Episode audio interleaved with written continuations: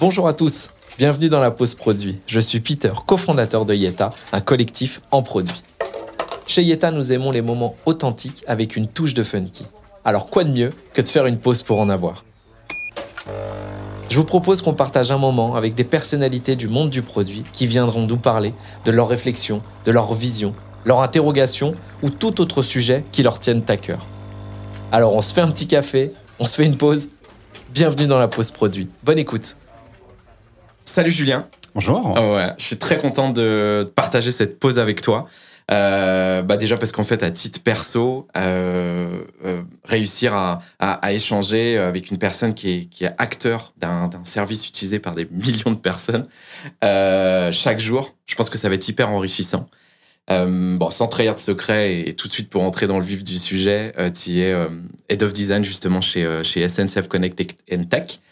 Euh, ce qu'on a préparé, ce qu'on s'est dit, euh, c'est effectivement, ben, tu vas, tu vas euh, pouvoir, et je suis, très impatient justement de, de, voir ça, c'est nous donner ta vision du design dans une organisation justement telle que la SNCF, nous partager ben, cette, comment tu arrives à, à hum, donner une voix forte au design, comment tu lui donnes une place dans l'organisation, enfin, plein de sujets qui te tiennent à cœur. Je parle beaucoup, je vais te laisser la place maintenant. En tout cas, j'espère qu'ils vont nous inspirer. Euh, si tu veux, pour, pour démarrer, bah, dis-nous un peu en quoi ça consiste aujourd'hui ton rôle chez, euh, oui, alors déjà, tout d'abord, mon rôle, c'est responsable de product design, c'est-à-dire qu'on a un rôle très spécialisé aujourd'hui dans l'entreprise. C'est-à-dire que je ne fais pas ce travail de design seul, je le fais aussi aux côtés de personnes spécialisées dans euh, la research, dans la qualité. Euh, nous, notre activité est vraiment centrée sur la production des parcours, donc les micro-interactions, euh, la UI, les design systems. Et aujourd'hui, c'est une activité qui compte pas loin de 30 personnes aujourd'hui. pour rappel, SNCF Connect Tech, c'est un mmh. acteur qui a deux grandes activités. Forcément, il y en a une qu'on connaît, c'est SNCF Connect. Aujourd'hui, c'est 14 millions de personnes euh, chaque mois qui utilisent le service. C'est 25 millions de téléchargements, donc c'est effectivement assez massif. C'est hyper impactant. Euh, ça veut dire que le moindre problème est forcément vu par la majorité des Français. Et il y a une deuxième activité qu'on connaît peut-être un peu moins, euh, qui est une activité d'acteur d'édition logicielle. C'est-à-dire on travaille pour autant la SNCF, les territoires, les voyageurs. Et c'est des choses que les, justement, les usagers ne voient moins, mais qui aussi font tout à fait partie prenante des activités de Connect and Tech et qui aussi aujourd'hui est une activité du product design pour nous. Bon, super. Euh, est-ce qu'on démarrait pas pour, euh, parce que je, euh, par justement cette évolution du, du métier avant d'arriver dans la place, l'orga, on se fait un peu d'histoire ou autre. Bon, en tout cas, toi, toi, ce que, comment tu l'as vu alors, cette place-là, c'est intéressant parce que ces 20 dernières années, c'est-à-dire que maintenant, je suis malheureusement plus tout jeune, c'est un métier qui a pas mal évolué, qui a cherché son label, sa place, comment fonctionner dans des organisations à la fois petites, moyennes et grandes. J'ai eu la chance de faire un peu les trois. Euh, C'est-à-dire que j'ai fait autant de la start-up, j'ai fait de l'SMB, donc les entreprises PME, taille moyenne, etc. Et autant du B2B qu'aujourd'hui, par exemple, du B2B, voire du B2B2C, chose qu'on fait aussi chez Connect Tech. Euh, il y a 20 ans, c'était déjà en évolution aux États-Unis, en tout cas dans le monde anglo-saxon en général, un peu moins en France. Euh, c'était beaucoup de travail d'exécution, puis ça veut dire aussi qu'il n'y avait pas les formations à l'époque. Donc, c'est arriver dans du design tel qu'on connaît aujourd'hui, on pouvait y arriver par généralement deux manières. Soit une formation plutôt universitaire, typiquement des formations en cognition. Euh, tout ce qui est computer science, c'est des éléments voilà, qui pouvaient vous amener au design. Mmh. Et puis il y avait la partie purement exé qui était plutôt héritière finalement du print sur ben, tout ce qu'on appelait le web, hein, le web design, euh, les années flash. Euh, ça, c'est voilà, beaucoup de gens aujourd'hui qui sont sur le marché, euh, qui ont un peu d'expérience, sont passés par là et qui étaient extrêmement formateurs parce que c'est des formations relativement complètes. Et c'était vraiment à une époque où tout le monde se cherchait un petit peu. C'est-à-dire mmh. qu'on arrivait à un moment où les entreprises n'étaient pas encore matures. On était vraiment vu pour des personnes qui bah, produisaient finalement des images. Oui. Euh, c'est-à-dire que moi, quand j'ai commencé, j'ai longtemps travaillé pour la culture. C'était un milieu où on faisait essentiellement des mises en avant, mmh. du mini-site. Mmh. Et la recherche finalement de la démarche produit, de la perception des usagers, puis ne serait-ce que monitorer l'usage de nos services par les usagers, c'est des choses qui juste n'existaient pas. Oui, c'est ça. En fait, il n'y avait pas une place à l'analyse du comportement qu'on pouvait avoir et, euh, et, qu'on voyait le, design comme euh, peut-être plus automobile sur du produit physique, etc. que... C'est encore le cas aujourd'hui. Hein. Quand on arrive dans une soirée qu'on dit on fait du design, les gens imaginent une chaise. C'est comme ça. Et ça va mettre du temps à changer. Oh, je, je pense que c'est très compliqué. expliquer qu'on travaille sur des interfaces numériques, euh, c'est un peu, c'est aussi compliqué parce que c'est pas forcément aussi bien vu aujourd'hui. C'est-à-dire qu'on est dans une période qui est euh, où on perçoit ben, les effets des GAFAM, euh, les effets aussi de, de dérives qu'il y a pu avoir aussi, puis simplement des déformations quant à la perception de l'activité du design. Donc c'est vrai que rétablir quel est le rôle du design, c'est des choses qui sont relativement récentes et qui ont vraiment eu ce point de bascule à partir des années 2010.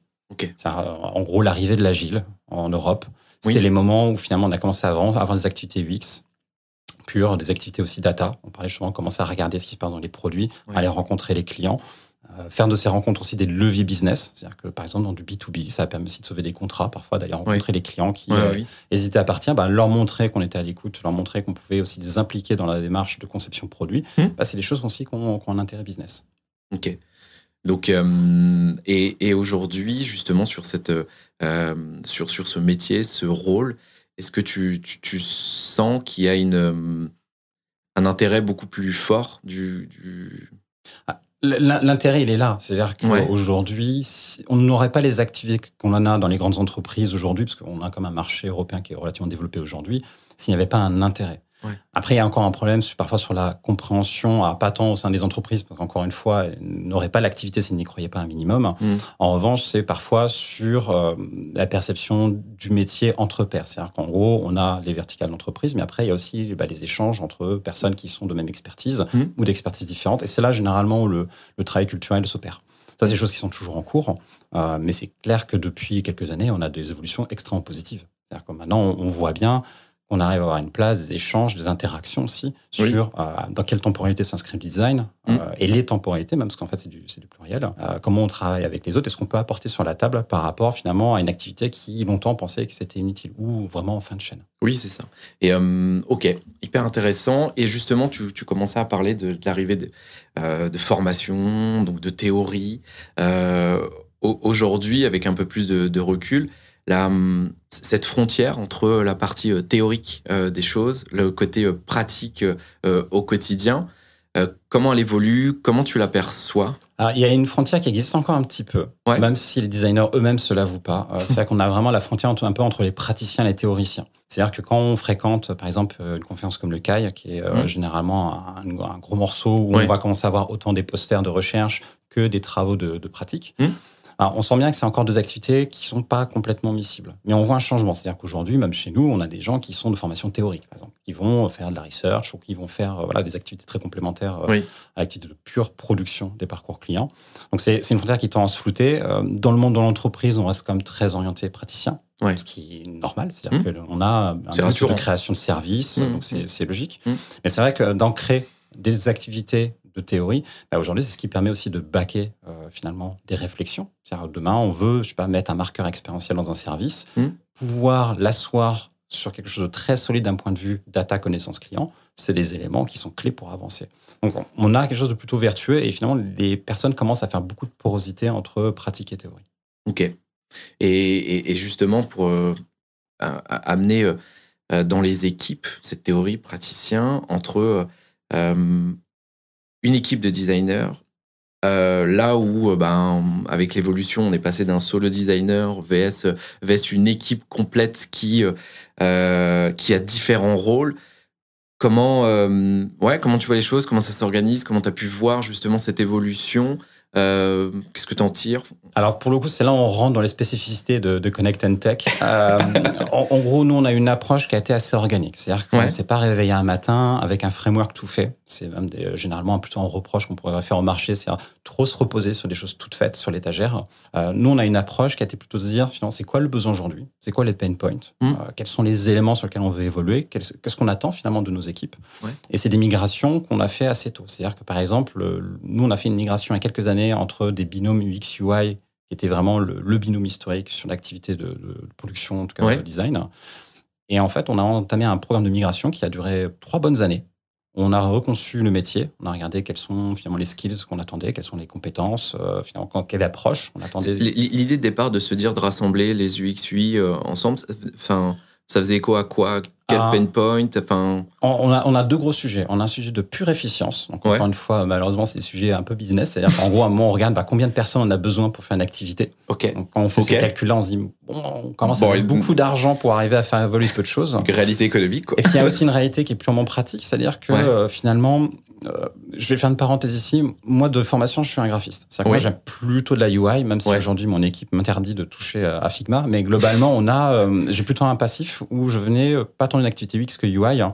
Et c'est vrai que j'étais toujours assez sensible quand il y avait des binômes à ce côté où, et c'est pas de la faute des UX, mais c'est vrai qu'on a toujours perçu, en tout cas de l'extérieur du design, l'UX comme étant le cerveau et l'UI comme étant l'exécution. C'est vrai que déjà, moi, ça me chiffonnait à titre mmh. personnel, hein, mmh. parce que mmh. quelqu'un qui fait la UI, en fait, il fait autant du design que l'UX. C'est-à-dire que c'est la personne qui va faire les contrastes, l'accessibilité, euh, qui va finaliser tout l'ordonnancement hiérarchique. Donc ça, c'est un premier point. Donc, là, c'est plutôt un avis très personnel que j'ai sur le sujet.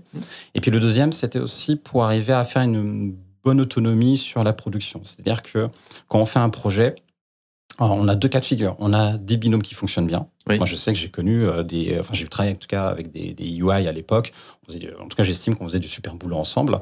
Mais parfois, il faut vraiment une bonne cohésion entre ces binômes. Et ça ne marche pas toujours. D'accord. Donc, c'est-à-dire qu'apparemment, ça marche pas toujours. C'est-à-dire qu'il y a des divergences. Et dans un projet, quand on doit interagir avec, par exemple, typiquement un product owner, qu'on doit échanger avec un lead tech, bah, c'est compliqué pour les actifs déjà qui nous comprennent peu, mm. en plus des divergences dans la production. Donc, ça, c'était un deuxième point. Et puis le troisième point, c'était, ben, au-delà de ces divergences, parfois c'est le UI qui a raison. Et en fait, qui a raison dans ces débats-là? On revient sur le premier point, c'est finalement qui a autorité lorsqu'on débat ensemble? Donc euh, ça pose aussi des questions sur ben, le leadership qu'on met par-dessus, qui a autorité. Euh, et en fait, on s'est dit, il faut qu'on simplifie ce truc-là. Il faut qu'on arrive à donner de l'ownership aussi aux designers, oui. ne se sentent pas un peu partagés entre deux choses, que c'est valable aussi pour lui, c'est finalement qui, oui, c'est ça qui, de la production derrière. C'est ça qui est ce sentiment d'arriver en bout de chaîne et de juste délivrer et de pas être acteur. Et, tout à fait. et c'est vrai qu'on s'est dit, il faut qu'on arrive à, quelque part remettre le designer au centre. Et pour ça, il faut qu'on le fasse migrer. Et donc, on s'est dit, on va faire un grand programme de migration. C'est l'UX, on va les former à la UI. Les UI, on les former à l'UX. Et forcément, euh, le mouton à cinq pattes, ça n'existe pas. Non. Hein, le pro designer parfait n'existe pas. Alors peut-être qu'il existe, mais en tout cas, voilà, malheureusement, euh, ces gens sont trop rares pour qu'on compte dessus. Par contre, on s'est dit, on peut le compenser de manière très simple. C'est-à-dire qu'on va recréer du collectif. C'est un moment, on va mettre ces gens-là qu'on va former et on va les faire travailler ensemble. C'est-à-dire qu'ils vont s'entraider, euh, ils vont s'épauler pour avancer qui fait que de l'extérieur, on va créer quelque chose de très homogène, très cohérent. Et en même temps, individuellement, le designer va être capable de suivre un projet de bout en bout. C'est-à-dire autant au cadrage, euh, à la production, au suivi data, euh, voir si on veut être un peu cavalier, aller aussi faire du test lui-même. Ok. Donc c'est vrai qu'on a, on a vraiment à cœur de se dire les personnes le suivent de bout en bout, puis après on fait circuler le designer entre les sujets. Ça nous rend beaucoup plus organique aussi pour, pour répondre à des pics de charge, choses comme ça. vraiment se dire, on leur donne un peu d'ampleur finalement en faisant ça. Ok, et, justement, comment ça a été euh, perçu euh, dans les, bah, En fait, ouais, j'ai envie de dire par les designers et en même temps par euh, la tech, le produit, parce que c'est tout l'enjeu ah, de, ce que je vois. Je pense qu'il y a un côté peut-être très dominant de la Terre. je sais pas si c'est dominant, mais important de le, des entités tech produits au sein de la SNCF. Ce qui, ce qui est normal. Aujourd'hui, on est comme une boîte, enfin, on se dit nous-mêmes une boîte de tech. Oui, oui. Euh, quand on parle de notre département, on parle de direction produit. Enfin, je veux dire, on a dans notre ADN cette appartenance-là. Et, et, pour le coup, on sait que chez Connect Tank, on n'a on a pas cette frontière euh, qui serait non euh, complètement imperméable entre entre le design et ce qui se passerait côté tech. Aujourd'hui, nous, on a des activités qui sont clés, qui sont clairement coportées avec la tech. On a des activités de conception qui sont coportées avec le produit. de ce côté-là, c'est quelque chose qui avance plutôt bien et, sur lequel on a euh, finalement eu peu de travail à faire. Mais c'est vrai que quand on fait ce genre de choix, il y a toujours un, doute parce qu'en fait, plus que la migration de profil, c'est plus des choix que nous on a fait sur euh, en recréant ce collectif. On, et ça, c'est une erreur qu'on a faite à l'époque, c'est qu'on a donné l'impression qu'on les séparait du product management. Parce qu'en recréant ce collectif, forcément, on crée du pilotage. En créant du pilotage, on les éloigne des activités de product management. Et ça, c'est des éléments sur lesquels euh, on a eu pas mal de travail à faire pour reconnecter aussi cette partie-là, en disant, voilà, finalement, on a un pilotage collectif, mais les gens sont bien dans l'activité produit, sont bien dans l'activité tech. Comment Ouais, comme vous avez fait ça justement Avec le temps. Ah ouais non, plus sérieusement, c'est euh, comme on le fait, bah, tout simplement en impliquant les personnes. C'est-à-dire que quand euh, on démarre un projet en conception, même ne serait-ce qu'en discovery, il faut absolument avoir, par exemple, du product management, mais aussi avoir de la tech. C'est-à-dire que euh, nous, on a fait aussi une évolution des métiers euh, tech l'année dernière euh, avec l'introduction d'engineering manager, de manager. Pardon. c'est des rôles clés qui nous aident aussi à appuyer et les impliquer très très tôt. C'est-à-dire que les personnes qui sont dans les projets, bah, la tête dans le guidon, pas toujours du temps, mais c'est-à-dire qu'en isolant des personnes vraiment clés au sein de la tech, on peut les impliquer maintenant beaucoup plus facilement dans des réflexions de fond. Travailler les architectes aussi. je pense que les designers ne se rendent pas compte à quel point on a les mêmes feuilles routes, les mêmes intérêts, les mêmes enjeux justement de projection un peu dans le futur. C'est-à-dire qu'aujourd'hui, notre rôle, au-delà de la production euh, même de parcours, c'est vraiment une traduction de la stratégie dans des effets tactiques qui sont donc soit ici côté euh, urbain, soit vraiment expérientiels côté, côté design. Et généralement, il y a beaucoup de porosité. Donc vraiment d'arriver à intégrer ça dans les réflexions, se mêler aussi des sujets des autres, c'est-à-dire s'intéresser. Ouais. Euh, voilà, en tant que designer, parfois, on, je sais qu'on passe beaucoup de temps à dire qu'on n'est pas compris, mais il faut prendre du temps aussi pour comprendre les autres. Et il n'y a pas 50 moyens d'y arriver, il faut être présent en fait. Il faut être avec les personnes.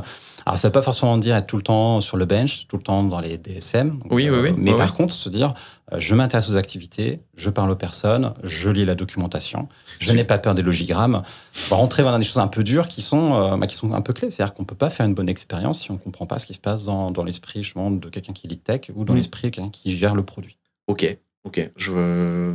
hyper intéressant. Et du coup, est-ce que derrière vous avez, vous êtes parti en disant, bah, on va se créer un framework, on va partir sur des, des cas d'usage, on va, enfin alors ça, c'est une approche qui est un peu personnelle. C'est que j'ai tendance à dire, euh, j'aime pas trop regarder trop sur l'étagère. Par contre, arriver à prendre les objets, prendre les Lego, les casser, regarder les pièces qui sont à l'intérieur et, finalement prendre, faire du cherry picking pour dire finalement je vais prendre tel et tel élément. C'est des choses qu'on a décidé assez tôt. C'est-à-dire que euh, lorsqu'on a fait euh, construire l'équipe actuelle, forcément on l'a fait ben, à l'occasion de faire SNCF Connect. Oui. Euh, on était relativement peu. Hein, C'est-à-dire qu'en globalement il y avait moi, un lead UX, un lead UI on a commencé à se poser autour de ça et on a regardé un petit peu bah, finalement c'est quoi les, euh, les, retours de rétro euh, qu'on faisait euh, au niveau design. C'est-à-dire qu'à l'époque, on avait quand même pas mal de produits sur lesquels on travaillait. Il y avait des gens qui travaillaient sur SNCF, mais aussi des gens qui travaillaient pour l'assistant SNCF. On avait voilà, on oui, donc il y avait ça aussi. Ces activités externes existaient déjà, on travaillait déjà mm. pour le groupe SNCF. et, et, on a regardé un petit peu ben, les choses qu'on attendait nous. Euh, les choses aussi qu'on avait connues, c'est-à-dire que globalement, on a la chance d'avoir une équipe design qui a été très imprégnée d'agile. C'est-à-dire que moi, je sais que ça fait 15 ans que je travaille là-dedans. Mmh. On a pu voir des méthodes, on a pu tester le Kanban, le Scrum, le Safe, etc. Et on a regardé un petit peu, ben, finalement, euh, puisque ça marche pour les devs, pourquoi ça ne marcherait pas pour nous quoi. Oui. Et on a commencé à démanteler un petit peu tous ces morceaux-là. Ouais. Par contre, ce qu'on a fait, euh, pour répondre à la question, on n'a pas pris quelque chose de tout fait. On s'est dit finalement, aujourd'hui, quels sont les sujets, quels sont nos premiers problèmes, et on a fait un à la fois. Mm. Donc on a commencé tout bêtement au début de dire bon bah, il nous faut un board, mais au début un board ça peut être juste un des post sur un mur. Enfin oui, on n'a pas besoin de se prendre des enjeux de, de malade dessus. Et puis petit à petit on a commencé à structurer. On s'est dit bon très bien, maintenant on arrive à gérer. Voyons reprenons finalement les notions d'estimation, parce qu'on a besoin d'un peu de quantifier notre travail. Donc on a commencé à regarder ça. Et puis une fois qu'on a ça, très bien. Mais maintenant, comment on peut être rigoureux? Comment on peut garantir la qualité de nos productions? Bah, Très bien. Il y a un truc qui s'appelle la définition de fini. Bah, on a été reprendre ça mm. et on a appliqué nos critères design à la place. Et en fait, ça s'est construit vraiment par accrétion. Mm. Donc c'est vrai qu'aujourd'hui, euh, en, interne, on est vu comme une grosse machine de guerre, mais en fait, elle s'est pas faite toute seule. Oui. C'est qu'aujourd'hui, ce serait à refaire on n'arriverait pas à quelque chose de tout fait. On regardait déjà aussi les personnes, parce que c'est aussi une question d'affinité. Bien sûr. Qui sont, euh, qui sont les gens autour de la table, est-ce qu'on a envie de le faire ensemble? Et à partir de là, bah, on commence par quoi? Et vraiment, pas, pas forcément reprendre des choses toutes faites, et donc vraiment pas aller dans du... Regarder les frameworks, c'est bien, c'est un peu comme le benchmark. Oui. C'est important de regarder, c'est important de s'y intéresser. Je suis assez d'accord. Il faut bien se dire que ce qu'on regarde, bah, c'est forcément imparfait, et peut-être qu'on peut y apporter des twists qui nous sont propres. Oui, c'est ça. Et puis ça revient à ce qu'on disait au début, la théorie, la pratique, euh, jusqu'où elle est adaptée à notre contexte ou pas, et qu'est-ce qu'on qu'est-ce qu'on en prend, euh, euh, qu'est-ce qu'on en prend derrière. un peu dans, dans, dans, du coup dans cette transformation, est-ce qu'il y a eu des des, des, des, des vrais, enfin des échecs, enfin des trucs qui t'ont un peu marqué, disant pas vraiment refaire, on le fera jamais ou Alors jamais, je sais pas, mais des échecs, il y en a plein. Enfin, à partir du moment où on fait, enfin c'est littéralement du test and learn, c'est qu'on considère le design littéralement comme du produit, c'est qu'on va appliquer les mêmes règles. Donc à partir de là, bah oui, forcément, il y a des choses qu'on essaie qui ne marchent pas. Euh, quand j'ai essayé d'avoir des exemples en tête, mais typiquement ce que je citais tout à l'heure sur aller tout de suite bien en tête sur la création de collectifs trop vite. Bah, typiquement, ce, plan de migration qu'on aurait dû faire, prendre le temps de discuter plus avec le product management, c'est des choses qu'on aurait dû faire, par exemple. Ouais, Maintenant, voilà, on a pas mal rétabli l'assiette, ça fonctionne bien, mais c'est-à-dire que ça crée des incompréhensions. ces incompréhensions bah forcément créent une image qui est euh, pas forcément la bonne. C'est-à-dire que finalement, euh, ok, la production est faite, mais est-ce que vraiment on a bien interagi ensemble? Donc c'est des choses comme ça. Ça mm. peut être aussi euh, des choix sur finalement, j'en sais rien, des par exemple, tout début, on faisait des estimations, puis très naïvement, on, on prend Fibonacci et on a fait nos fameux 5, 8, 13, etc. Et, au, tout début, il y a une période où on commençait à faire des gros tickets. Il hein. faut savoir qu'à l'époque, on construisait SNCF Connect. SNCF Connect est quand même sorti avec 150 fonctionnalités dès le premier jour. Mm. Donc c'est quand même une énorme machine qui arrive tout de suite. Mm. Euh, et on faisait des estimations qui étaient très grosses. Donc on avait des énormes tickets, pas très bien, mais en fait on perd des gens pendant deux semaines. Donc on s'est dit, bah ça, bah non, ça marche pas en fait. C'est jamais parce qu'on perd en contrôle, on perd en visibilité, on perd en reporting aussi. C'est-à-dire que quand on a besoin de dire aux autres où est-ce qu'on en est, bah, finalement on est peu capable de le faire. Et je sais que maintenant, même si on l'a pas écrit dans une documentation, c'est du voilà, c'est une espèce de règle tacite en disant si on atteint un 8, on sait qu'on doit redécouper. Ok, d'accord. Et généralement, euh, aujourd'hui, on a des niveaux où on se dit on peut pas bloquer une personne plus d'une semaine sur un sujet. Si c'est plus d'une semaine, c'est certainement qu'on a mal découpé le sujet. Ok. Et donc on essaie de, ben, de refaire l'aspect, de travailler avec le champ, typiquement retravailler avec le produit, est-ce qu'on se met un jalon plus petit, etc. Ok. Bien. Et, tu commences à en parler, mais du coup, cette gouvernance, comment euh, aujourd'hui euh, euh, est-ce qu'il y a une gouvernance qui est, claire entre les équipes, le projet? Comment tu arrives à justement... Euh, bah, la, la, gouvernance est relativement claire. C'est que nous, on a deux modes de fonctionnement ouais. sont les projets. Hein. Comme je dis, on a plusieurs activités, donc forcément, les activités n'appellent pas toujours la même gouvernance. On a euh, l'activité classique un peu feature team. C'est-à-dire qu'aujourd'hui, on a des gens qui interviennent sur des projets et sont littéralement confiés au projet. C'est-à-dire qu'on les met littéralement avec le product, owner. Et donc, finalement, c'est un mode très, très classique qui a ses avantages. Hmm. Il y a aussi ses inconvénients, forcément, mais euh, voilà, qui répond à des besoins très spécifiques. Et à côté, la partie plutôt connect, donc là, plutôt en mode très collectif, oui. où on a vraiment assis une, un pilotage très centralisé, mais on a essayé de faire le plus transparent possible. Euh, je donne un exemple, parce que pour le coup, euh, typiquement un sujet sur lequel moi, j'étais pas forcément d'accord au tout début, finalement, on en voit la vertu aujourd'hui. Euh, ma propre réunion d'équipe est ouverte. C'est-à-dire qu'aujourd'hui, on a du développeur, du product management qui passe une tête. Quand, quand tu dis ouverte, c'est-à-dire que tout le monde sait, tout le monde Tout c'est ouvert, il y a un lien de connexion, les gens se mettent dessus, voire interviennent pendant la réunion. et en fait, c'est... Bon, pour cette histoire, on a vraiment vocation de limiter nos temps de réunion. Donc, en gros, plutôt que faire une réunion d'équipe classique, on a fait le choix de dire, bah, on va faire une réunion, on va faire les validations et des critiques simultanément. Parce que finalement, que ce soit moi ou les designers, bah, ça reste la même chose. Oui, Finalement, est-ce qu'on est d'accord, pas d'accord, est-ce mm. que ça respecte le système, les principes mm. expérientiels, etc. Et mm. euh, c'est une réunion où on le rend transparent. Bah, typiquement, cette gouvernance-là, elle permet d'avancer euh, en plein jour. C'est-à-dire qu'il n'y a pas de, de, choses que l'on ferait en disant euh, zut, qu'est-ce qui s'est passé, etc. ce pilotage centralisé permet aussi d'aller plus vite c'est tout bête, hein, quand on a plein de projets. En fait, quand on, isole les équipes, forcément, le, flux de travail n'est jamais continu. Ouais. Il y a forcément une équipe qui est un peu plus sous pression qu'une autre. Nous, cette gestion collective nous permet aussi de contrebalancer ces effets-là. Quand on sent quelqu'un en difficulté, on n'hésite pas à remettre des ressources en plus. Quand sait quelqu'un est disponible, cette personne sera disponible pour les autres. On avance cette notion un peu organique. Et ça, ça se fait aussi en visibilité. C'est qu'aujourd'hui, quand on suit la traçabilité, alors Malheureusement, je pense que je vais en faire hurler plus d'un, mais oui, on utilise Jira, euh, parce qu'on voulait se rendre dans la même source de vérité que la tech, donc on utilise Jira. Oui. Euh, bon, au final, on en tire beaucoup de profit. Hein, oui, hein. Et on peut suivre qui intervient dessus. C'est-à-dire qu'aujourd'hui, on note euh, avec qui est fait, qui est porteur de sujet, avec qui les produits, qui est intervenu dessus. Donc il y a vraiment cette notion de rendre traçable, rendre visible, ne pas hésiter à archiver. Et est-ce qu'aujourd'hui, ça, tu as, fait des, des, des, petits bébés, entre guillemets, de, tu, tu, es le seul à faire ça dans, dans, sur la partie design ou le, euh. produit, la tech euh, a aussi cette approche euh, transparente? Tu vois, tu parles, tu parles je, pense qu'il faut qu'on en revienne aussi de, de, collectif parce que parce que c'est un mot qui me, qui me touche directement. ce qu'on met derrière le collectif, ce que ça veut dire. Mais est-ce que ça, du coup, ça a fait des. Ouais, des, des... Ça a eu des répercussions vis-à-vis où vous, vous le faites? On, on, est regardé, on a ce genre d'échange. Aujourd'hui, c'est pas forcément un choix qui a été fait et qui se respectent aussi pour la simple raison que euh, c'est pas parce que ça fonctionne pour nous que ça fonctionnerait pour nos activités. C'est vrai. C'est qu'en gros, nous, on n'a on n'a pas de rôle de prosélite dessus. Même au sein du design, c'est-à-dire que lorsqu'on parle de notre modèle, nous, on n'arrive pas en disant euh, ah notre modèle est forcément meilleur. On est très fiers de ce qu'on a fait, forcément. Euh, on aime bien en parler, on aime bien expliquer ce qui nous rend différents sur le marché français voire européen par rapport à d'autres acteurs. Hmm. Pour autant, je pense qu'il y a vraiment un rapport d'humilité dessus. Donc, si un moment des personnes sont amenées à s'intéresser à ça, vaut mieux les laisser venir de manière très organique dessus. Euh, aujourd'hui, ces entraides, nous, on essaie un peu de le pousser plus pour des gestions de, euh, bah, Typiquement, les sujets d'amélioration continue. C'est-à-dire qu'on a des projets qui sont très vastes. Euh, c'est peut-être le seul endroit où on dit bah, peut-être qu'il y a quelque chose à jouer. Et on sait qu'il y a des, euh, chez nous, par exemple, au niveau du product management, ces notions de solidarité existent. Elles sont différentes, elles sont formalisées de, voilà, de manière un peu, un peu plus particulière, mais elles existent typiquement un sujet, on sait qu'il y a des product managers qui font ce travail-là, justement, de rappel très organique au reste de la structure. Et de là à dire, justement, on en a créé un framework, on en a fait un dogme et on l'impose à tout le monde, non. Euh, en tout cas, on a la Non, je, je, je, je, comprends, je ne voyais pas comme on, impose, mais comme, euh, c'est cool, on veut le faire aussi, tu vois, c'est créer une certaine émulation euh, avec, avec d'autres équipes parce qu'on voit les vertus de ça. dans cette notion de partage, d'implication d'un maximum et je trouve rassembler les gens autour de, du, du, produit euh, concret. Euh. Après, il faut, faut, aussi expliquer, euh, ça prend du temps. cest que quand on prend l'entreprise Connect Tech, faut pas oublier que la sortie de Connect a été tumultueuse. On avait d'autres préoccupations c'est par les frameworks, on avait besoin de soigner finalement bien sûr, le produit, rajouter fonctionnalités manquantes, etc. Donc vraiment, on était plus focus dessus. C'est des discussions qu'on commence à avoir parfois.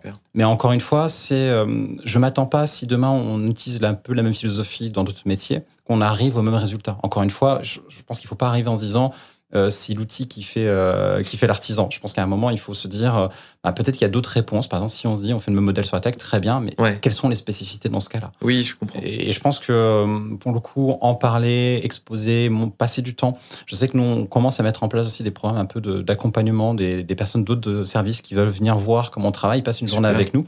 Et à contraire, on fait la même chose. On commence à envoyer des personnes justement passer une demi-journée, une journée avec, avec le service. Et encore une fois, c'est juste qui historiquement ça existe. Hein, c'est oui. ma vie, c'est chose très connu dans le monde de la tech. Mm. Mais on, se dit, bah voilà, c'est une bonne occasion aussi de montrer comment on travaille, euh, mm. d'approcher les personnes. C'est vrai que nous, en fait, les vertus qu'on voit aujourd'hui euh, pour faire un peu marque employeur, bah, c'est vrai que notre fierté, c'est de dire les personnes qui sont parties de l'équipe ces dernières années, en fait, aujourd'hui reviennent. C'est-à-dire qu'on a beaucoup de recrutements, c'est des anciens qui reviennent. C'est un très bon marqueur. C'est un peu une fierté qu'on a. C'est-à-dire les gens sont contents d'être avec nous et, euh, et, sentir d'un collectif. Et, et, entre le, le moment où ils partent, s'ils reviennent, est-ce qu'ils voient du changement? Est-ce qu'il y a est-ce que tu vois, il y a cette notion de dire, en plus, ça a encore évolué, toujours dans le bon sens. Quand j'arrive, il y a encore des nouvelles. Enfin, alors, j'ose croire toujours. oui. oui. Forcément, mais, mais, voilà, je pense que c'est très subjectif de ma part. Maintenant, non, ce qu'ils voient, bah, c'est aussi, euh, on a continué à grandir. C'est qu'une équipe qui était 5 est passée à 10, de 10 est passée à 20, 20, on est bientôt à 30. Donc, ouais, donc... vois aussi la structure grandir, qu'il y a aussi cette résilience qu'on gagne. Et on parlait justement aussi d'équilibrage, etc. Typiquement, euh, un choix qu'on a fait, c'est on est passé à un modèle, on était vraiment en 100% transverse dans les équipes et on est revenu sur euh, quelque chose de beaucoup plus proche du product management. C'est une notion, en gros, chez nous, on fonctionne en termes d'univers. On crée mmh. des univers qui sont sur des grands ensembles expérientiels. Et en fait, voilà, on s'est raccroché à ce système-là. Parce que même pour les designers, bah, c'était pas toujours évident, en fait, finalement, d'avoir, euh, en, gros, journal designer, il, il, peut avoir deux modes. Il a soit un mode très associé à un produit, très focus dessus, ou quelqu'un qui va plutôt penser en système. Euh, l'enseignement, c'est que tout le monde ne pense pas en système, et donc il faut aussi raccrocher les gens sur un territoire qu'ils puissent connaître.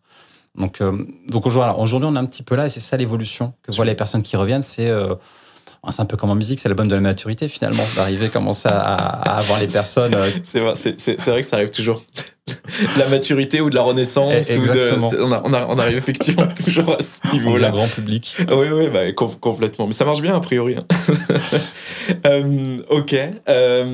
pour euh, pour continuer justement sur, euh, sur, cette notion un peu de euh, perpétuelle évolution, comment vous, vous gardez, enfin vous êtes toujours dans la, enfin je sais pas c'est la remise en question, mais pas avoir un côté très statique des choses, de se dire ok on a un acquis, on continue de le faire évoluer parce que bah, on voit que ça marche, c'est très facile de se dire on a mis tellement d'efforts à ce que ça marche, bon on va peut-être en profiter un peu, mais toujours un peu dans cette innovation.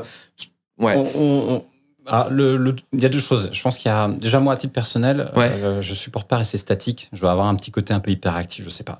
C'est-à-dire une machine qui s'arrête, on sent que c'est c'est pas un défaut. Hein. On en fait souvent un défaut de l'hyperactivité, mais je, je, fais je pense qu'il y a un équilibre. Faut pas trop non plus. Mais, euh, mais globalement, se dire euh, si à un moment on donne pas un cap aux équipes, et ça pour le coup c'est vraiment en dehors du design. Hein. C'est-à-dire que les, les, collaborateurs dans une entreprise, il faut leur donner un cap. Aujourd'hui, on a cette chance, on a une stratégie qui est relativement claire. Elle est posée sur 18-24 mois. On sait où on va. C'est pas une surprise. oui. C'est des choses qui se préparent en plus dans le temps. Et euh, en plus, ça nous permet aussi d'avoir une continuité. C'est-à-dire qu'on on a toujours une logique plutôt de continuité plutôt que rupture. Et ça, c'est aussi très vertueux. Donc ça, c'est un premier point. Euh, ensuite, sur euh, la remise en question, ben, c'est toujours compliqué, mais il faut aussi dire, en tant que designer, si nous, on le fait pas, personne ne le fera à notre place. C'est-à-dire que si à un moment on veut faire ce rapport un peu d'humilité, on part, on passe notre temps à concevoir des produits, à essayer de tester des hypothèses. Est-ce qu'on a raison, est-ce qu'on a tort? Et je pense vraiment qu'on se dit, ben, finalement, quand on fait le design du design, c'est la même chose. Il faut vraiment qu'on le traite de la même manière. Euh, typiquement, on se pose en permanence des questions sur euh, est-ce qu'on va faire des cycles, pas des cycles, est-ce qu'on continue à estimer ensemble, pas ensemble, euh, est-ce qu'on doit redispatcher certains éléments? Et c'est des questions qu'on a en permanence avec les différents leads. Aujourd'hui, je suis quand même, c'est aussi une chance que j'ai, je suis quand même plutôt bien entouré. et c'est une discussion qu'on a régulièrement en disant, bah, est-ce qu'on doit remettre ça en question? Est-ce qu'on doit ouvrir le point? Est-ce qu'on doit supprimer des réunions? Est-ce qu'on doit en ouvrir de nouvelles? Et, je pense vraiment qu'on se dise, les pratiques qu'on a conçues et sur lesquelles on assoit un peu notre expérience, en fait, elles sont tout à fait utiles si on a les process au quotidien. Et il faut vraiment avoir ce regard-là et euh, pas hésiter à se dire, bah non, on s'est trompé. C'est-à-dire qu'on passe notre temps finalement à avoir des hypothèses qui se crachent. Hein. C'est on aime bien parler de nos succès, mais euh, en tant que designer, on doit aussi parler des hypothèses qui ne marchent pas. Et on en a euh, et en fait, c'est pareil et, aussi sur les process. Et, tant mieux. Et, tant, mieux parce que, parce que, ouais, parce que tu c'est le principe du test and learn. Hein. Et, surtout, ça nous permet de gagner en, aussi en assertivité et en conviction. Lorsqu'on lorsqu'on voit qu'on que les, les planètes s'alignent, que les datas se croisent et qu'on a entre guillemets raison, hmm. Bah, on est d'autant plus serein si on est aussi capable de faire ce travail en se disant ah ben non, là ici je me suis trompé, ça ne fonctionne pas. Et, je pense que c'est vraiment une pratique qu'on doit avoir à tout niveau.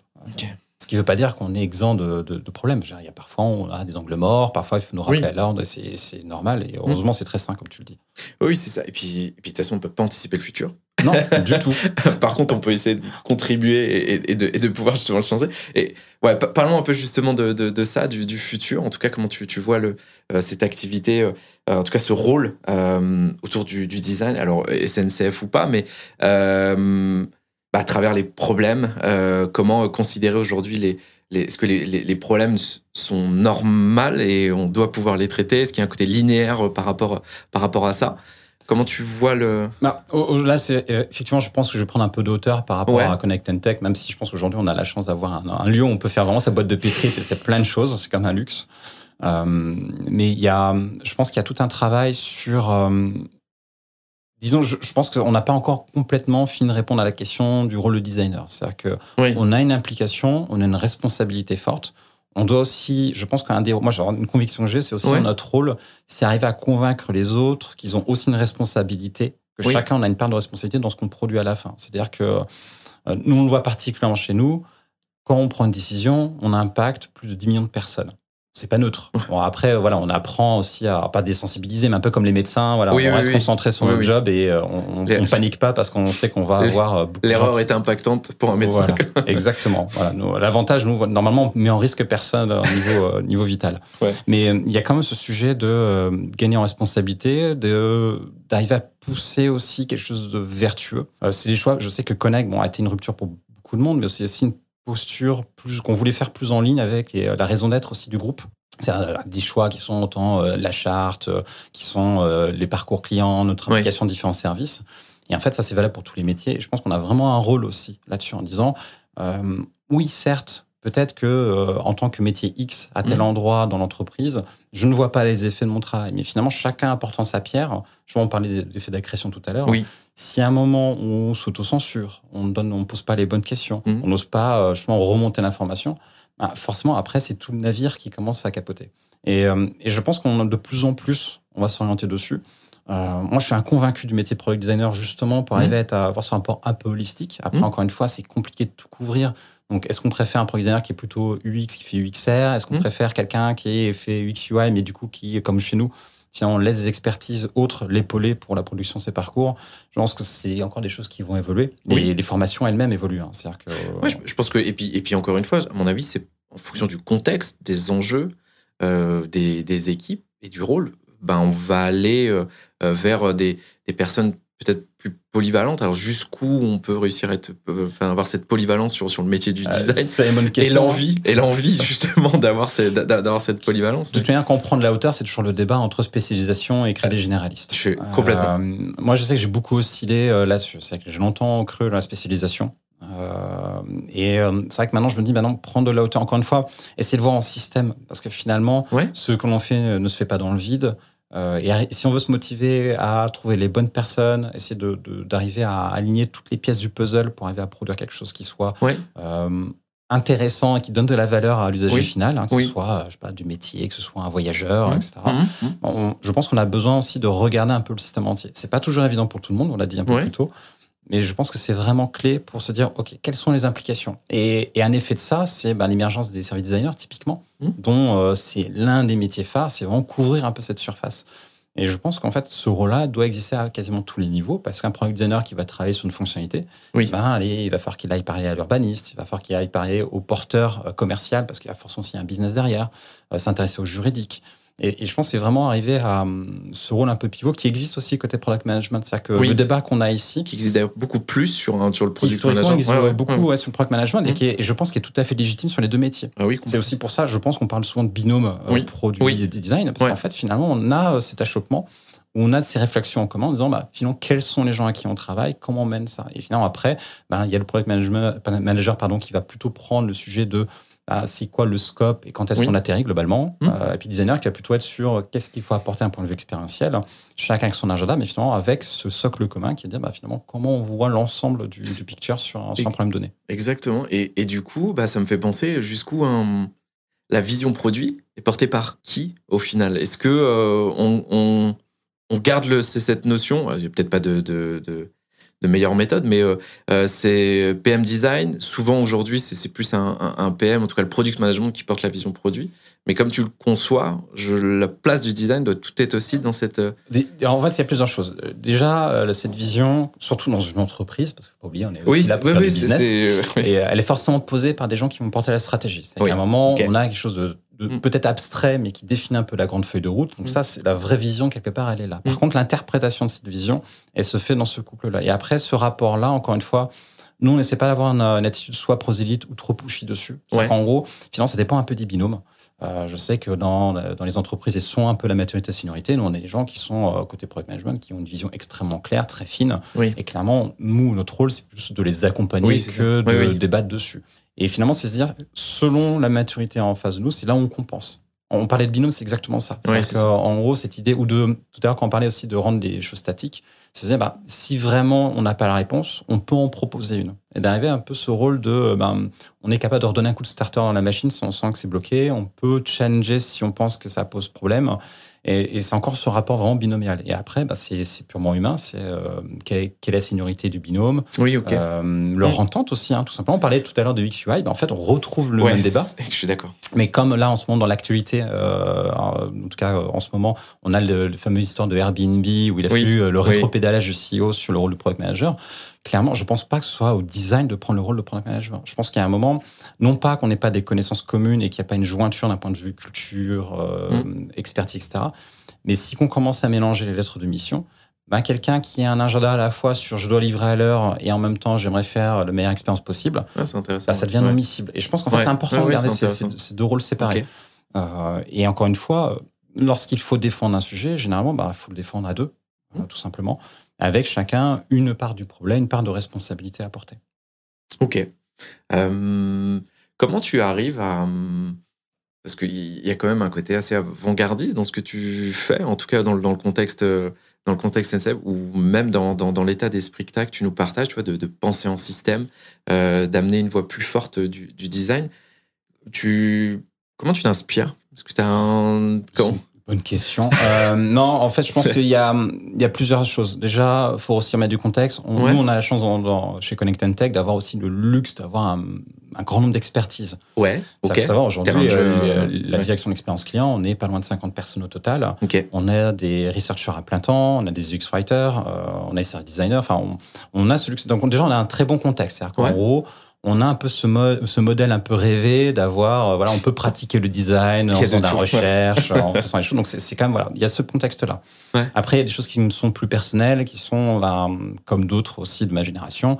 On a subi 15-20 ans de prod où on n'avait aucune voix, c'est-à-dire qu'on signait les choses, voire on arrive à prédire des choses et pouvait rien faire à part jouer les Cassandres.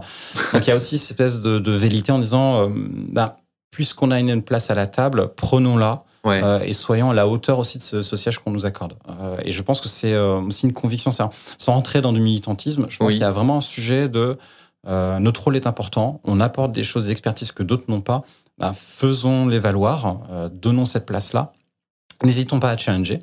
n'hésitons pas à nous mettre en risque aussi. Parce que le danger aussi, parfois, de, de vouloir une place, mais finalement pas l'occuper, ah là là, mais qu'est-ce que les, les, autres vont penser, mais si les autres sont pas d'accord, et à un moment, bah, au pire des cas, on nous dit non, tout simplement. En fait. Oui, c'est ça, mais en tout cas, on prend l'initiative de le faire. Et, et ça, on parlait au tout début de l'entretien sur la, la, la partie chemin gouvernance, pilotage. Oui, oui c'est des choses que moi je tiens à apporter. C'est-à-dire que finalement le rôle que moi ou les autres leaders on a, finalement, c'est euh, porter cette voix, euh, pas forcément défendre les designers en sens où on ferait forcément euh, défendre le précaire, mais en disant par contre quand il y a un signal qui remonte qui est fort, on puisse faire ce relais, le remonter, le mettre en visibilité, et puis potentiellement le mettre en débat. Et peut-être qu'on aura tort, peut-être qu'on aura raison, mais moins mais en alimenter d'avoir cette action et de, et de, pouvoir le faire. Ok. Et, si tu tires un peu un, un, bilan sur euh, bah, sur cette progression du design au sein de la SNCF. Qu'est-ce qui. Tu as parlé de collectif. J'ai envie, qu'on en parle. C'est quoi, toi, aujourd'hui, cette, euh, cette notion de collectif? Est-ce que c'est le collectif design, collectif produit? Enfin, Qu'est-ce que tu mets derrière et un peu comment ça se décline, en ça, fait Ça dépend entre eux si tu poses la question sur mes aspirations ou sur euh, la photographie à date. je pense que nous, on a une aspiration en disant bah, plus une structure est organique, et mieux c'est. C'est-à-dire qu'aujourd'hui, on a quand même ces collaborations qui existent chez nous, on a mm. cette chance-là. Mm. Après, maintenant, est-ce que tout le monde est au même niveau? Bah, Forcément non, mais c'est nouveau aussi. Enfin, oui, bien sûr. Pas, pas des choses qui se font en deux jours. Euh, nous, on, on, en voit l'intérêt. Je veux dire, quand on regarde un petit peu les enjeux qu'on avait en face, qu'il fallait euh, tout simplement livrer, est-ce qu'on a pu livrer quelque chose, etc. Bah, clairement, nous, on est convaincus de l'efficience du modèle. Euh, maintenant, si, euh, si on cherche sur sur le, le, le, arriver à monter toute une entreprise comme ça. Je ne sais pas si c'est forcément facile à faire. Euh, un cas que j'ai en tête, c'est typiquement Valve dans le monde du jeu vidéo, qui, qui a longtemps ah été connu pour faire ça. Mais on sait aussi qu'il y a eu des problèmes. On en parle moins, mais euh, je crois que c'est autour des années 2010 qu'il y avait justement beaucoup de critiques sur euh, bah, des gens qui se trouvaient ostracisés, c'était mm. compliqué de savoir où était prise la décision, etc. Des problèmes que nous, on connaît aussi un petit peu en mode plus petit aussi. Hein. C'est-à-dire que parfois, la traçabilité, on doit encore travailler dessus. Donc c'est de quoi demain est fait, c'est difficile à dire encore pour l'instant. Encore une fois, je pense que euh, il faut faire progressivement, faire par itération. Euh, je pense que savoir exactement à quoi ressemblera la, bonne organisation de design et même au-delà. Et c'est pour répondre aussi à ta question sur euh, la notion de collectif, collectif. qu'elle se trouve. Je pense que nous, on a vocation à faire vraiment un collectif qui soit bah, l'entité entreprise. D'accord. C'est ça qu'aujourd'hui, euh, ça, c'est un rôle, alors, pour le coup, qui est pas tant chez nous que bah, tout simplement côté RH, euh, côté, euh, voilà, dans, au niveau de l'entreprise, d'arriver à créer cette, cette, soudure très forte dans l'ensemble du, du, du, collectif d'entreprise. Et après, qui se travaille à chaque échelle de direction. nous, on a vu l'intérêt. Oui, clairement. C'est-à-dire que on, aime bien se répéter que le projet, on l'aurait pas sorti si on n'avait pas fonctionné comme ça. Oui, c'est sûr. Et, et, de fait, on en voit la vertu. On la regarde aussi parce que, bah, encore une fois, je l'avais dit tout à l'heure, les gens restent et reviennent. Euh, on se dit, bon, bah, peut-être qu'on fait pas si mal les choses. on, arrive aussi à faire grandir les personnes. Euh, moi, je parlais tout à l'heure du fait que je venais du graphisme. Moi, je viens d'alternance en plus à la base. Donc, c'est ça que j'ai une grande conviction sur les trajectoires de carrière qu'on peut imprimer aux personnes. Oui. Et donc, bah, si quelqu'un, ne serait-ce qu'externe, hein, c'est-à-dire que quand une agence nous fournit une personne, hein, on a aussi des gens de l'externe. Oui. Bah, si on se dit au bout de ces deux ou trois ans, la personne ressort et a peut-être appris quelque chose, pas forcément par moi, mais en tout cas auprès des autres, clair. Euh, bah, on a gagné, en fait, finalement. Parce qu'on a besoin de ça. Encore une fois, on parlait de, la voie du design. Bah, elle se mmh. fait aussi à l'extérieur de l'entreprise, elle se fait dans le temps? Et pour ça, il faut travailler ça. Bah, c'est vrai. Et puis, je trouve que c'est un cercle vertueux parce que ce, qui a été appris euh, avec toi, euh, tes équipes et dans ton contexte, cette personne va pouvoir les réutiliser, peut-être insuffler. Et je pense que c'est toutes ces petites, euh, petites choses qui fait que. Euh, on, a quelques échos, on a des anciens comme ça, euh, des, des, premières équipes qu'on avait montées, qui effectivement ont tendance à reprendre cette boîte à outils. Bah, ça veut dire que ça marche. Ça aussi, c'est un indicateur. Ça fait un peu peur parce qu'on se dit, est-ce que justement on tombe dans ce dogme, dans la répétition de modèles? Mais effectivement, a priori, les signaux sont plutôt bons. Donc, et, on fera des petits. Petite question comme ça, est-ce que c'est quelque chose que vous partagez à l'extérieur de manière un peu euh, open source, de, euh, des, des, des, choses qui. ou pas trop on, on, en parle. Après, faut être honnête, notre prio, c'est d'abord de, de faire le travail. Donc, forcément, on regarde quand il nous reste du temps. Mais, mais plus sérieusement, ces discussions qu'on a, c'est-à-dire que on, regarde, mais encore une fois, c'est aussi ce rapport d'humilité, c'est que si on commence à entrer là-dedans, est-ce qu'on n'est pas en train de tomber dans le travers justement qu'on dénonçait en disant, ah, si on commence à montrer comment on travaille exactement, est-ce qu'on n'est pas en train de dire, ah bah regardez, on travaille mieux que les autres? c'est toujours ce jeu d'équipe de, de, lever le voile. Euh, ces discussions, encore une fois, qu'on a de temps en temps, on y pense. Moi, j'y pense aussi à titre personnel. C'est intéressant aussi, euh, quelque part, de le formaliser. Euh, maintenant, est-ce que c'est le moment? Bah, Encore une fois, on se dit toujours, ah oui, mais il y a encore quelque chose à améliorer. Donc c'est toujours ce côté un peu produit. Est-ce qu'à quel moment on fait tomber le coup près pour dire là on arrête, on, fait une photographie, on a quelque chose de fiable. au final on le fait très peu. Et au final, on le fait très peu.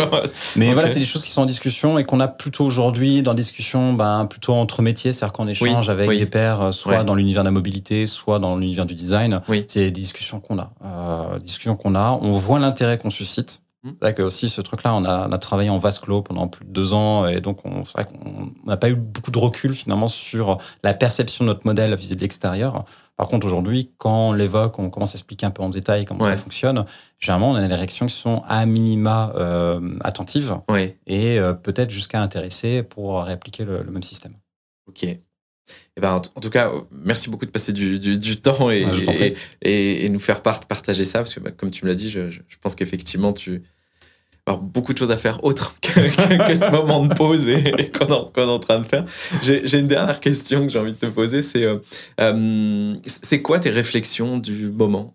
Tes réflexions, tes interrogations que tu as aujourd'hui en, ce moment Alors, les interrogations, que, les réflexions, on va commencer par là. Euh, les, les, réflexions aujourd'hui, c'est plutôt sur euh, encore une fois, le, moi j'ai une certaine sensibilité aussi par rapport à la tech. C'est-à-dire que euh, je ne pense pas que le design peut vivre sans on parle de la tech. Et d'ailleurs, tout à l'heure quand je parlais de binôme, en fait, j'aurais même pu parler de trinôme. En fait, c'est-à-dire qu'aujourd'hui, euh, porter la voix, c'est pas juste product manager, designer. C'est clairement aussi la tech. Et ça, à la limite, c'est peut-être un mauvais réflexe que j'ai eu de, de, de, parler que de binôme. Déjà, la première chose. Euh, et aujourd'hui, les grandes initiatives qu'on peut avoir à l'intérieur de l'entreprise, initiatives clairement qui sont des initiatives de design, mais clairement coportées avec la tech. C'est chose, on, voilà, on se partage à 50% le, le, gâteau. Et aujourd'hui, c'est plutôt ça. C'est où est-ce qu'on peut aller, comment on peut s'outiller, euh, comment on peut, par exemple, aujourd'hui, bon, on n'en fait pas mystère, mais nous, on se repose énormément sur Figma pour travailler. Oui. Bah, aujourd'hui, Figma a des API, est ouvert, euh, a sorti ses variables cet été. Bon, bah voilà, comment on peut s'appuyer dessus, comment on peut aller plus loin, comment on s'outille? Et vraiment se poser des questions sur bah, est-ce qu'on ne doit pas développer notre propre outillage complémentaire? Ça peut être, voilà, de, euh, typiquement, en ce moment, une des questions qu'on a, c'est est-ce qu'on ne doit pas se doter d'un repo GitLab pour, pour avancer, mettre nos outillages dessus? Bah, Voilà, typiquement ce genre de choses où on parlait de frontières un peu floues entre product manager et, et, designer. Bah là, on, clairement, on est en train d'aller plutôt vers, vers du côté tech.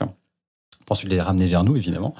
Mais euh, c'est plutôt dans ce, sens-là, c'est comment, encore une fois, comment on accélère, comment on arrive aussi à, gagner du temps de, qualité aussi pour le designer, parce que le, le, revers de la médaille aussi d'avoir une machine très efficiente, c'est qu'après on commence à devenir une vraie chaîne de montage, une vraie usine, et finalement on manque de recul dans le travail. Donc aujourd'hui, c'est comment on réintroduit, bah, comme plein d'entreprises, et on le voit tout le temps ce sujet, comment on réintroduit le discovery, comment on en fait une pratique euh, quotidienne, comment on implique d'autres personnes qui elles-mêmes n'ont pas toujours le mmh. temps pour mmh. réfléchir dessus. Mmh. Euh, pour toujours, encore une fois, se raccrocher bah, sur une stratégie d'entreprise, sur des principes expérientiels, euh, sur des principes éthiques aussi. Euh, ça peut paraître toujours un petit peu tarte à la crème, mais nous, on y pense sérieusement. encore une fois, si la SNCF le fait pas, personne ne le fera à notre place. donc, on a vraiment toutes ces réflexions-là sur bah, comment on va plus loin encore. C'est-à-dire que, je le disais un peu plus tôt, que ce soit en termes de process, en termes de métier, en termes de pratique, en termes de livrables, bah, finalement, et tu l'as dit toi-même, il faut pas qu'on s'arrête ici, en fait. Oui. où est-ce qu'on emmène maintenant? C'est quoi l'étape d'après? Euh, on a cette chance d'avoir un peu cette autoroute devant nous, bah, exploitons-la et essayons de faire quelque chose. Donc, ça la partie un peu réflexion. Puis la partie interrogation, c'est toujours bah, est-ce qu'on va pas trop loin? C'est toujours tout, ah, simplement. C'est très difficile. Et, comment tu arrives à savoir que tu vas. Enfin, je sais pas si on a une réponse, mais savoir que tu vas trop loin. C'est euh, ça en fait. C'est très personnel, je pense, comme, question. Je pense, si tu si pour n'importe quel design, y compris chez nous, ouais. je ne pense pas que deux personnes arriveraient avec la même réponse. Je me souviens d'une discussion que j'ai eue avec un lead il n'y a pas très longtemps sur euh, des trucs tout bêtes, hein, sur l'écriture inclusive. Oui. On se dit, mais rien à voir avec euh, la mobilité a priori. Hein. Et c'est vrai qu'on tombait pas du tout d'accord parce qu'on mettait pas les mêmes arguments derrière et justement le niveau de responsabilité. Et typiquement ça, on se dit, mais est-ce que on va pas trop loin? Est-ce que c'est notre rôle, etc et généralement qui est tout de suite compensé par oui, mais en même temps il faut qu'on pousse, le, il faut qu'on pousse la machine. Donc en fait pour l'instant c'est euh, cette peur d'aller trop loin, c'est plutôt se dire on a espèce de, de, de, peur d'envie et de, de, nécessité de pousser la machine le plus loin possible.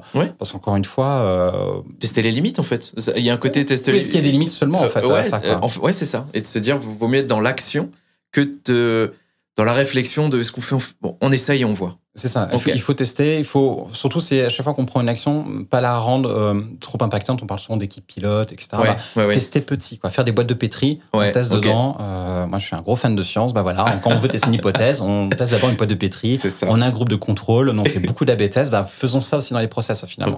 Et, et, je pense que c'est là où on peut se rassurer. Mais, mais c'est vrai que c'est comme des questions qu'on peut avoir finalement. Euh, parce qu'il y a forcément un plafond au-delà duquel on se dit, ben, est-ce que ça répond à la structure? Est-ce que ça répond à un projet? Est-ce que ça répond à notre métier, tout simplement? Oui, aussi. Finalement, euh, est-ce qu'on dérive pas Typiquement, on en parlait tout à l'heure du cas Airbnb. Je mmh. pense qu'une des limites moi, que je pose, c'est dire, bah, le designer n'est pas product manager. Il peut le devenir, je pense que c'est une porosité métier qui est tout à fait pertinente et qui marche dans les deux sens. Oui, la frontière devient très maigre, enfin fine en tout cas aujourd'hui. Et, même, et, je parle de la tech, c'est pareil. Hein. C'est-à-dire que nous, aujourd'hui, on a des personnes qui ont fait des formations de développeurs. Moi-même, à l'époque, on n'avait pas de formation design. Moi, j'ai carrément un cursus qui est en partie aussi du développement. D'accord. Euh, j'en fais pas la publicité, mais euh, j'arrive à peu près à comprendre ce qui se passe dans un VS Code. Quoi. Ok. Et, finalement, d'arriver à ce truc-là, mais se dire, on se limite, il y a comme une lettre de mission. C'est-à-dire que quand, quand on, parle beaucoup de collectif, etc., mais on, je pense que c'est là où la spécialité reste, malgré tout. Bah, en fait, on, donne des responsabilités aux personnes, elles sont périmétrées, et il faut qu'elles soient lisibles et claires pour le reste de l'entreprise. Oui, c'est ça, c'est au-delà des compétences, c'est le rôle et responsabilités de chacun euh, sur, le, sur le sujet, sur le projet. Ok. Euh...